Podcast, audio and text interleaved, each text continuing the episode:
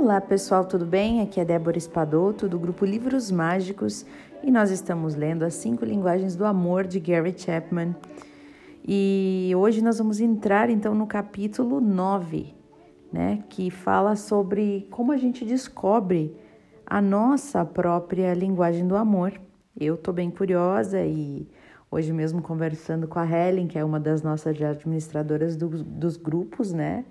Ela mesmo me disse: Nossa, o livro é poderosíssimo porque eu fico me questionando, é, olhando para todo o meu casamento e pensando como que eu fiz certo, como que eu fiz errado, o que, que eu poderia ter feito melhor. E eu acho que é um, uma reflexão de todo mundo, né, que já está num relacionamento há mais tempo e se depara com esse livro.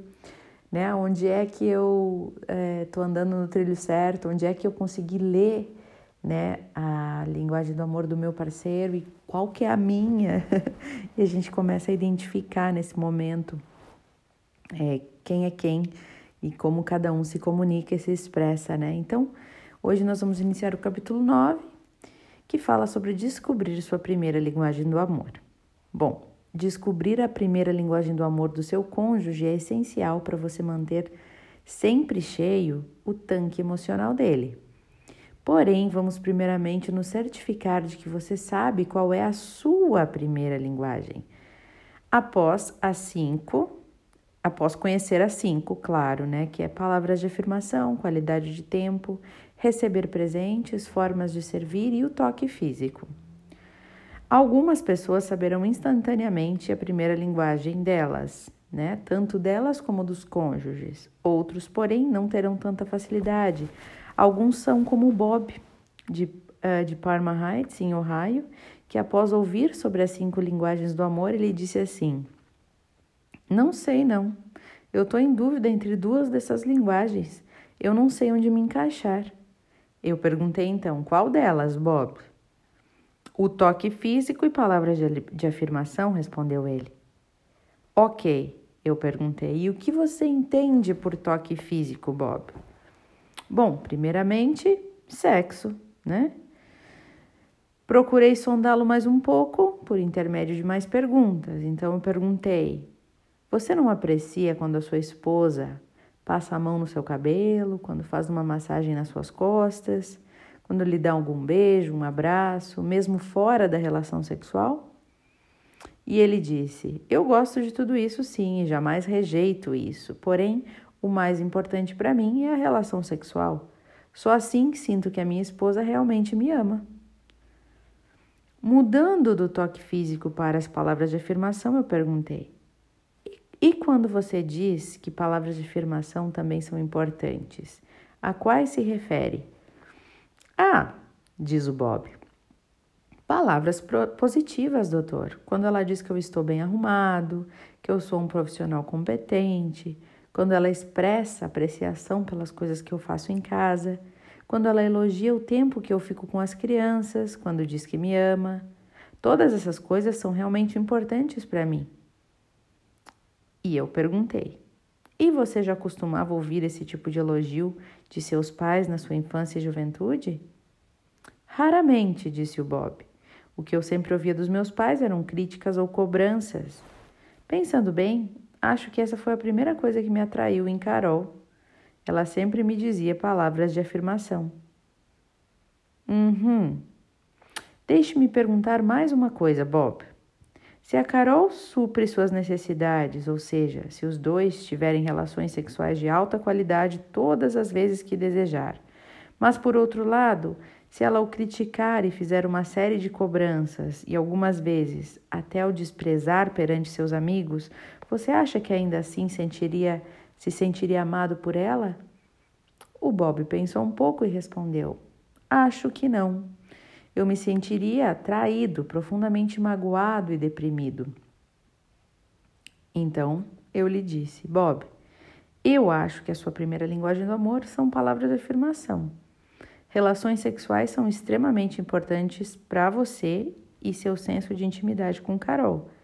Porém, as palavras de afirmação que lhe diz, que lhe diz são mais necessárias para sua parte emocional. Veja bem, se ela fosse verbalmente crítica o tempo inteiro, chegaria uma hora em que você não teria mais desejo nem de ter relações com ela, porque estaria muito magoado. O Bob, ele cometeu um erro muito comum a muitos outros. Assumir que o toque físico é sua linguagem do amor devido ao intenso desejo por sexo. Para o homem, o prazer sexual tem base física, ou seja, as relações sexuais são estimuladas pela formação das células dos espermas e do fluido dos canais seminais. Quando eles estão cheios, há um impulso para liberá-los, portanto, o desejo sexual masculino tem uma raiz fisiológica. Né? E a maioria dos problemas sexuais no casamento tem pouco a ver com técnicas físicas, mas tudo a ver com o suprimento das necessidades emocionais. Para a mulher já é um pouco diferente. O desejo pelo sexo, para ela, se baseia nas emoções e não na fisiologia. Não há alguma base física que a motive, que a impulsione para ter relações sexuais. O prazer feminino tem a sua motivação no emocional. Se ela se sentir amada e admirada e apreciada por seu marido, então ela terá o desejo de ter intimidade com ele. Porém, sem esta proximidade emocional, ela terá pouco desejo físico. Devido ao fato do homem possuir impulsos físicos a serem liberados em bases regulares, ele automaticamente assume que essa é a sua primeira linguagem do amor. Mas, se ele não aprecia toques físicos em outros momentos, que não no interlúdio sexual, essa é uma grande indicação de que o toque físico não seja a sua primeira linguagem do amor. E o desejo sexual é muito diferente de suas necessidades emocionais de ser amado. Totalmente diferente. Isso significa que a relação sexual não seja importante para ele, né? Que é extrema necessidade. Digo, isso não significa que a relação sexual não seja importante para ele, porque é sim algo necessário mas apenas o relacionamento sexual não vai suprir a sua necessidade de ser amado, entende? E a sua esposa, da mesma forma, deverá aprender a falar a sua primeira linguagem do amor.